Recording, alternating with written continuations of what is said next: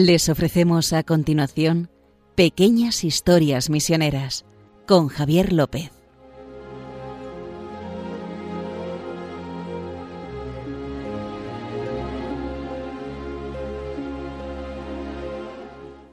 Bueno, ya estamos aquí un día más, aquí en Pequeñas Historias Misioneras, con mi compañero Justo Amado, director de MEPRES. ¿Qué tal? ¿Cómo ¿Qué tal, Javier?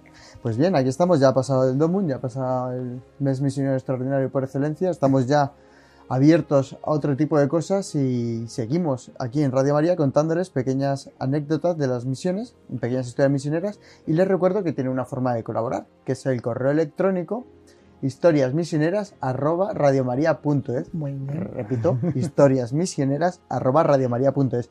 Y para escuchar el podcast, ya sabes que si se lo han perdido, pueden sacar el buscador de Google o de Explorer o Firefox, donde ustedes quieran, poniendo historias misioneras, bueno, pequeñas historias misioneras, Radio María, les aparece directamente el podcast ahí en el, en el iba a decir en el almacén que tiene Radio María de podcast, allí, en la página de podcast. Y si no, también. Ahí lo tienen. Y si no, ya saldrá Spotify o cualquier otro sitio donde estén los podcasts. Exactamente. Pues nada, una vez dicho esto, agradecemos todos los mensajes que nos mandan de cariño y animándonos a seguir con este programa aunque es un poco tarde, pero la gente lo escucha los podcasts y entonces es, una hora que cada uno puede escuchar cuando le da la gana, como tú justo, claro. que te pones a andar y te pones a escuchar podcasts. Exactamente. Pues nada, vamos a seguir contando eh, anécdotas de misioneros y esta vez vamos a hablar del Big Bang y de seis obispos chinos, ¿no? Justo. Sí, vamos a hablar de, no es el tema, el Big Bang, pero se va a nombrar el Big Bang durante este podcast. Va a salir por ahí, ¿no? Y también se, se va a hablar de seis obispos chinos. Ajá y quien lo unifica todo es una persona que parece un, gran jefe indio. Que lo, se llama... lo digo yo, lo dices dilo, tú. Dilo tú. Venga, a ver si me toca meter dinero. Frederic Vincent Leve.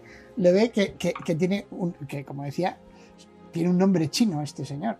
Y parece eso un jefe indio. Pero Leve. Trueno Lejano. Trueno ah, lejano. Su, su, nombre chino es Lei Min Yuan. Trueno Lejano. Lei Min Yuan. Y bueno, ¿quién es este hombre? Pues este señor que se llama Frédéric Vincent Leve, Leve porque es que es, eh, es un, misionero que nació en Gante. En Bélgica, ¿no? En Bélgica. En la zona, por eso se dice Leve y no Leb. Ah. Es, en la zona eh, balona que dicen flamenca, Flemish, ¿verdad? De, Bélgica. Y entonces, eh, pues este señor leyó la vida del mismo misionero eh, que tanto admiraba Santa Teresita del Niño Jesús. Si se recuerda, recuerdan en, uno de los anteriores, de las anteriores pequeñas historias misioneras, hablamos de que Santa Teresita tenía la imagen de un misionero y era Perboar, el misionero Perboar, que, les recuerdo que fue martirizado en Wuhan, la famosa Wuhan tristemente famosa por el COVID, pero que supongo que tendrá más, más, encantos que simplemente el COVID. Ya hablamos de esto anteriormente en uno de los pequeños capítulos. Entonces, eh, pues eh, cuando el pequeño Frederic, porque todavía no se llamaba Vincent, eh, tenía 12 años, leyó la historia, una, una biografía de, del misionero este Perboar, y quiso ser como él. Quiso ir a China y para eso se hizo, como era Perboar, eh, misionero vicentino. Ya saben que los vicentinos, San Vicente Paul son los padres paules, también se les llama, en algunos sitios, en algunos países se les llama lazaristas. y, también eh, su nombre verdadero es Congregación de la Misión. O sea que son, están pensados para ser misioneros. Entonces se, metió en la congregación y sus superiores lo enviaron a China después de ordenarse. Lo cierto es que estuvo muy enfermo y casi no, no lo logra. Hizo una novena a Peruar y en el, último, en el último minuto, vamos, para cuando quedaba un mes para la expedición que iban a mandar de misioneros a China, eh, pues por los pelos se curó y, pudo montar en el barco. Porque claro, en aquella época eh, también lo hemos visto, los misioneros enfermos, pues dados los problemas que había de sanidad, de medicina medicina, pues mejor no los enviaban. Porque, mejor que no, porque. Porque era, aparte del gasto para enviar a alguien para que se muriera, pues no era. Sí, sí. Entonces, bueno. Entonces, ¿quién es este hombre? Este hombre es realmente una figura. Eh, una figura muy importante para la iglesia china. Porque porque llegó allí, a China, y al contrario que muchos otros misioneros que iban con muy buena intención, pero eh, Ujú. llevaban eh, mucho bagaje europeo, entre comillas, este quería ser un chino entre los chinos, como Perbuar. ¿Te acuerdas? Es lo mismo que O sea, es, es que es- es siguiendo eh, decía que, que se, había, se había cortado el pelo, se había Sí, sí. arreglado de tal forma y, y que, parecía uno más. parecía uno más, pasaba desapercibido. Pues este es que quería ser chino entre los chinos. O sea, y además es que lo, lo quería, vamos. Y había decidido, antes de partir, dice, le preguntó un- su familia, dice, pero, pero ¿de verdad que quieres ir allí? Sí, sí. Iré a China y moriré mártir. ¿Pero por qué? Hombre, si es que Perboar fue a China y murió. Murió. Ujú. Bueno, eh, pues llegó a inicios del siglo XX, piensen ustedes, eh, 1900, 1901, llegó a. China, enseguida me empezó a vestir como un chino, a hablar, y, y después, para, para identificarse con el pueblo chino, este hombre dedicaba por lo menos una hora a leer literatura clásica china y también a practicar los famosos caracteres chinos. Ah, sí, a O sea, escribir. Sí, o sea que. Y eh, también es así que eh, a la gente le, le- le admiraba lo bien que hablaba chino. O sea, hablaba mejor chino que los chinos. Y entonces, y se estableció en Tianjin. ¿Dónde está Tianjin? Pues si uno ve el mapa de China, Tianjin. está Pekín. Si uno desde Pekín quisiera ir al mar, se encontraría con Tianjin. Ah, sí. O sea que es la, es ciudad de la costa de Pekín Anda, y allí se estableció y enseguida pues eh, logró mucho éxito a través de conferencias. O sea, se evangelizaba, tenía, eh, estaba en las, en las parroquias, porque ya había parroquias en, en esa- en la ciudad de Tianjin, eh, y evangelizaba, pero hacía unas conferencias en plan amplio, ¿no? Conferencias, pues, en muchos eh, casos culturales, a las que iba muchísima gente a, a escucharle hablar. De hecho, una de sus conferencias, eh, que se llamaba, eh, eh, que, que tituló Para salvar el país, tenía toda la, toda la explicación, porque es que era una época muy mala para China. Todos, todo el mundo se aprovechaba de China. Los, los países europeos y Estados Unidos también tenían lo que llamaban protectorados, o una especie como de colonitas, que en realidad eran solo para, para las legaciones chinas, las legaciones en. China de los países estos, pero que en el fondo lo que hacían era pues eh, tener mejor, mejores relaciones comerciales para los países europeos que para China. Pero me estaba surgiendo la duda justo de cómo les dejaban dar esas charlas el gobierno chino. Sí, porque el, gobierno- el gobierno chino se empezaba a abrir. Se en empezó a abrir. 1900. Vale, vale, vale. O sea, no estamos en la época de Perbuar, 50 Hombre. o 60 años antes, Ya, ya, ya. que es que no sabían ni quiénes eran los católicos y los mezclaban, ¿te acuerdas? Que, que no sabían si era la secta del loto blanco, etcétera, y los mataban. No le daban Que ni- les dejaban dar charlas, pero que Sí, tampoco no, se podían pero- pasar, ¿no? No, pero que ya había, en, en esta zona de- del norte de China, igual había 6 o 7 millones de, de- de católicos ya, ¿eh? Ya, en 1900. O sea, estamos hablando ya de... O sea, no, no se sabe cuántos había, pero muchos, muchos. Ah, vale, vale. No, es verdad que en China, eh, yo lo veo, cuando vemos las estadísticas de católicos en China y en la India, por ejemplo, Bueno, la India. sí, pero que igual tiene, hay, hay una, una diócesis que tiene 200.000 católicos, pero en el fondo no son más que el 0,5% de... Sí, sí, sí. Entonces, pues eh, tenían presencia ya los católicos. O sea, Ujú. ¿no?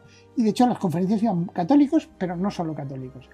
Y entonces la, la que más tuvo éxito se hicieron hasta 30.000 copias de una de sus conferencias. Qué bueno. Y fundó, que es a lo, que lo más importante, Ujú. en 1912 fundó el primer semanario católico en China. O sea, la primera publicación realmente periódica la fundó este hombre con otro, con un laico chino que se llama Jin Liazi. Y, oye, tuvo Pero en chino, ¿no? Sí, en chino. Nada de, nada, aquí nada de escribir en inglés o en Ya, ya, francés. No, no, en chino. Y tres años después crearon el Yi Shi Pao, que es el bienestar social. Así se llamaba el primer periódico católico de China, que en cuestión de tres meses se convirtió en el, en el periódico más importante de todo el norte de China. O sea, Este, se sí. Sí, o sea, no, no- no estamos hablando de una hoja parroquial, ni estamos hablando de una publicación religiosa. No, no. Estamos hablando de un periódico de inspiración católica ¿Pero contaba noticias católicas? Sí, sí. ¿O era No, no, no, de no. noticias general? Noticias Era- generales y además, eh, pero siempre centradas con la, con la doctrina social cristiana y sobre todo, eh, eh, oye, defendiendo a China.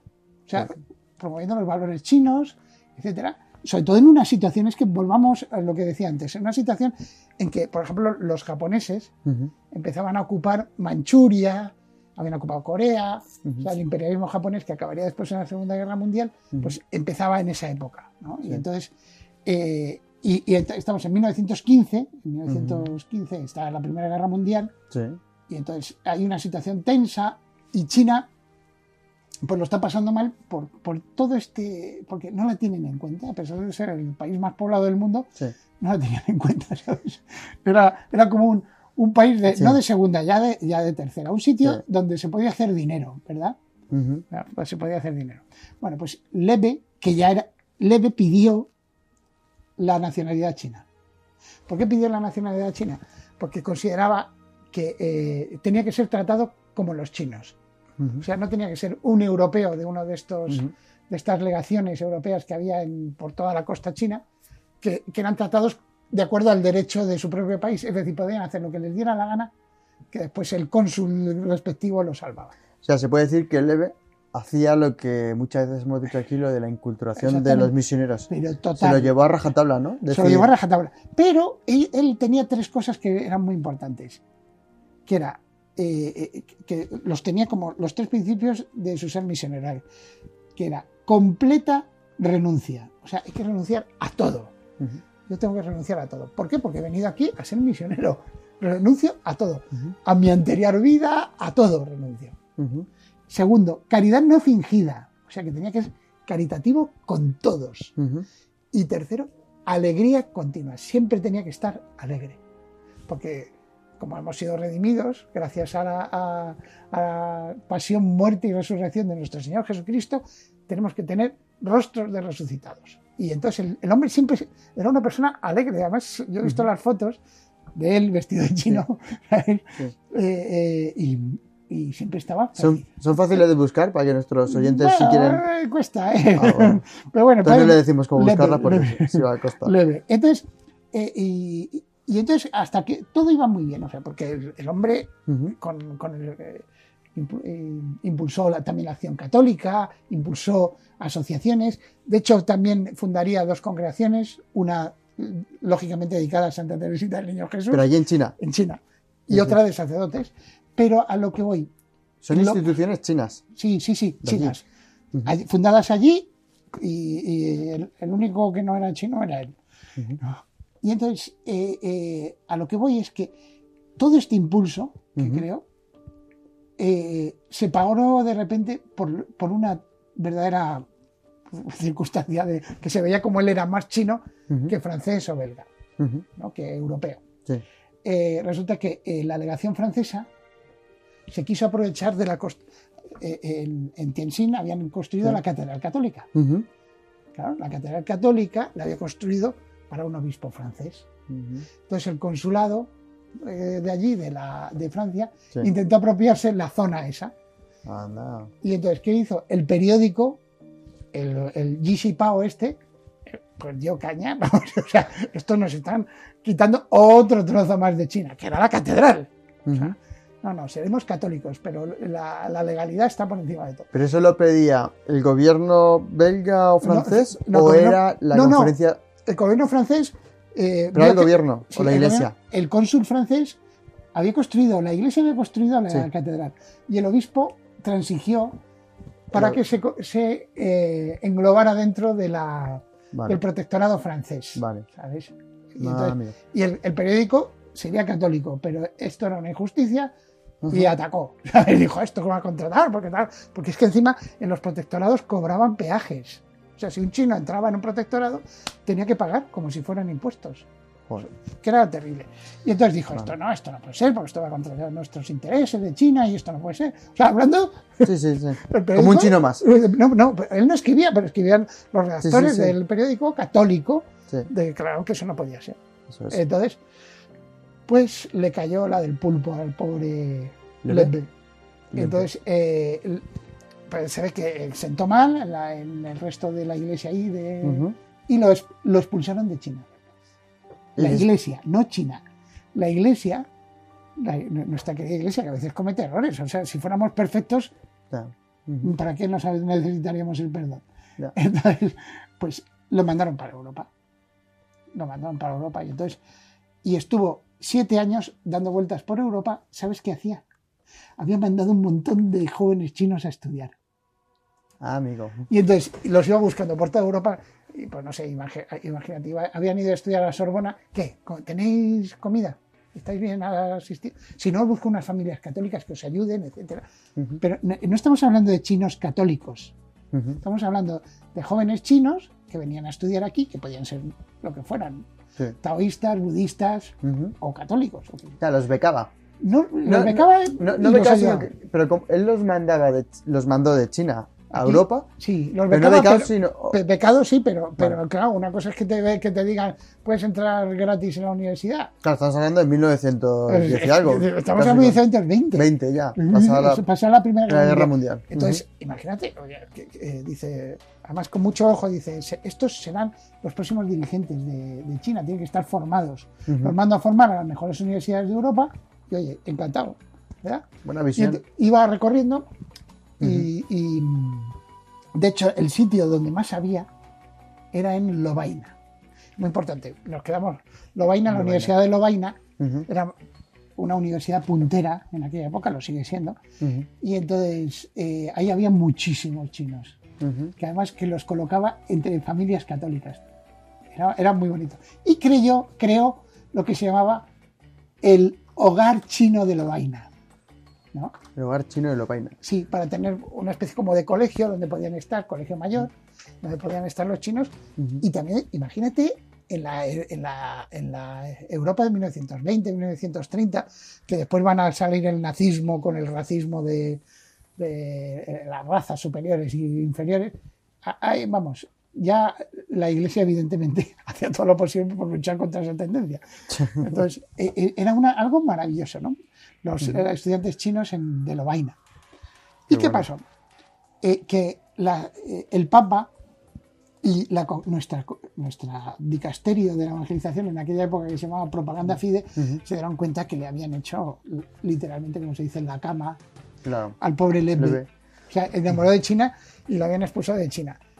Y entonces el Papa Pío XI, el famoso Papa de El las misiones, el del del carnet. carnet- El que tiene carnet misionero. el carnet misionero, pues lo llamó y, y le dijo y le pidió consejo para muchísimos temas de China. Y el primer consejo que le pidió es necesitamos obispos chinos.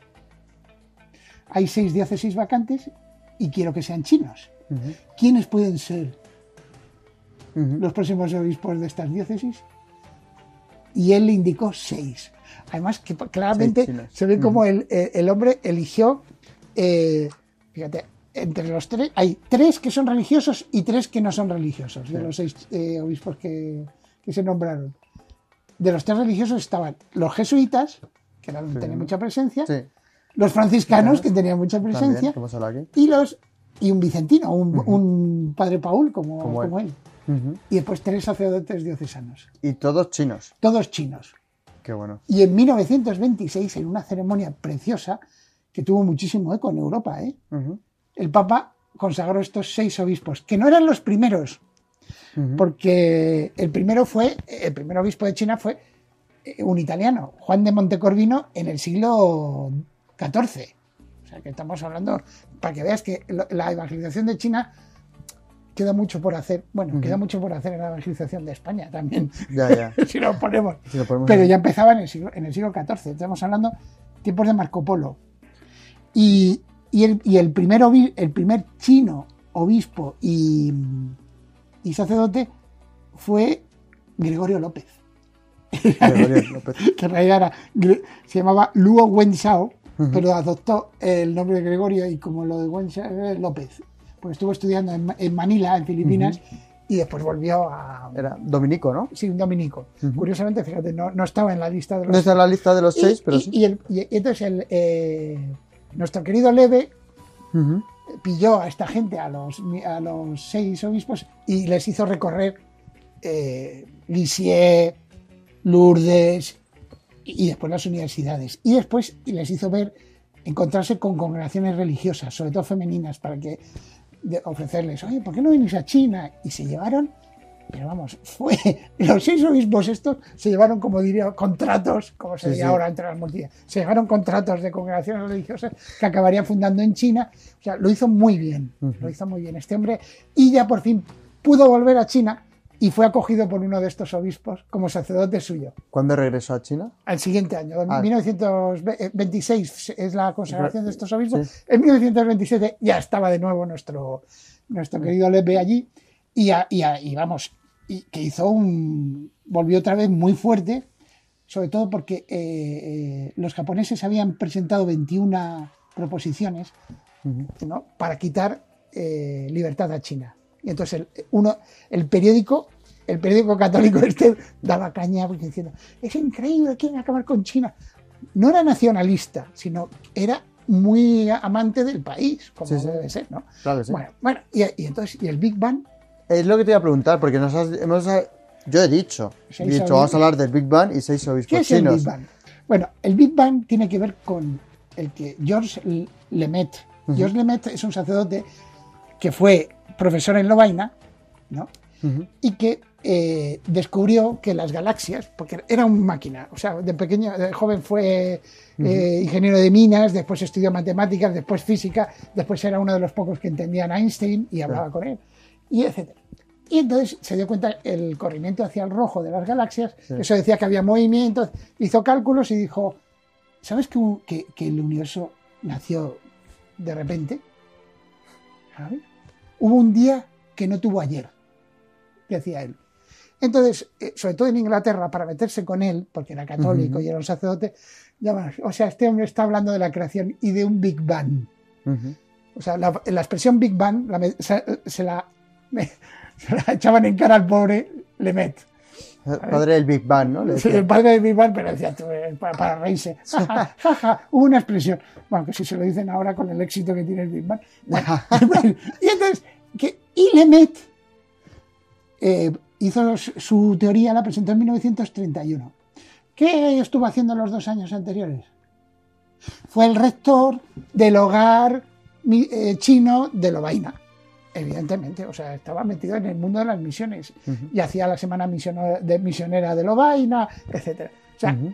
era, era- es un hombre que está muy ligado A la a misión. las misiones, sobre todo a las misiones chinas, también por este, por Lebbe, que, era, que era belga como él. Eran belgas. Eran los belgas. Y entonces, eh, bueno, ¿y cómo, qué, qué pasó con Lebbe? Dejando ya lo del Big Bang. Big Bang era eso. ¿Qué pasó con Lebbe? Pues que eh, cuando invadieron los, los japoneses China, pues vamos, ayudó a todo el mundo, ayudó hasta a coreanos. Los coreanos hay una, le reconocen como uno de los que más apoyaron su independencia eh, y salvó a un montón de prisioneros chinos. Hizo una especie como de, de red clandestina para ayudarles con comida, etcétera.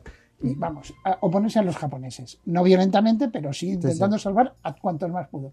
Hasta que en 1940 fue hecho prisionero por los comunistas. Que después serían maoístas con Mao. Sí, sí. Y después de seis semanas de tratamiento, es decir, de torturas, pues vamos, acabó absolutamente destrozado, cansado. Lograron liberarlo, pero ya estaba hecho un guiñapo. Y fue cuando dijo, para que veas aquello de la alegría, este hombre que se había, que había dicho que la alegría la iba a tener, dice, mira, cuando se vio como tenía, tenía fiebres, malaria, etcétera. Y claro, ¿eso qué ocurre con la malaria? Pues que se pone un amarillo y dice, mira, ya estoy amarillo, ya por fin soy totalmente chino. Y ya. Y así murió. Así murió. Murió como había querido morir, que era siendo misionero en China y como mártir, como Perbuar. ¿Y le dieron la nacionalidad china al final? Sí, sí, sí. La tenía. No, no, no, la tenía desde 1910. O sea, Si es que era, es que era un verdadero, una verdadera referencia cultural de la China del entonces. Bueno, pues este bien. es nuestro querido Leve. Leve. Habrán, se habrán dado cuenta que hoy no hemos tenido. Es que no daba, no, daba, no daba tiempo. No tiempo para explicar todo esto del Big Bang y de los seis obispos chinos y de la historia de Leve. Leve, perdón, no Leve, Leve, allí en China. Pues justo, eh, muchas gracias. Se nos acabó el tiempo. Recordarles que estaremos aquí dentro de 15 días y que en Pequeñas Historias Misioneras, aquí en Radio María. Y saben que puedes escribirnos a historiasmisioneras.radiomaría.es historiasmisioneras.radiomaría.es o es, eh, pueden buscar los podcasts si se lo han perdido en Google, en el buscador, en poniendo Pequeñas Historias Misioneras Radio María, les aparecerá el primero. Pues nada, justo. Nos vemos. Ha sido un placer, ¿verdad? Hablar de misioneros siempre da gusto. Siempre da gusto y siempre nos culturizas un poco más aquí a todos. Venga. Así que muchas gracias y te esperamos dentro de 15 días y a ustedes también. Nos vemos. Hasta la próxima.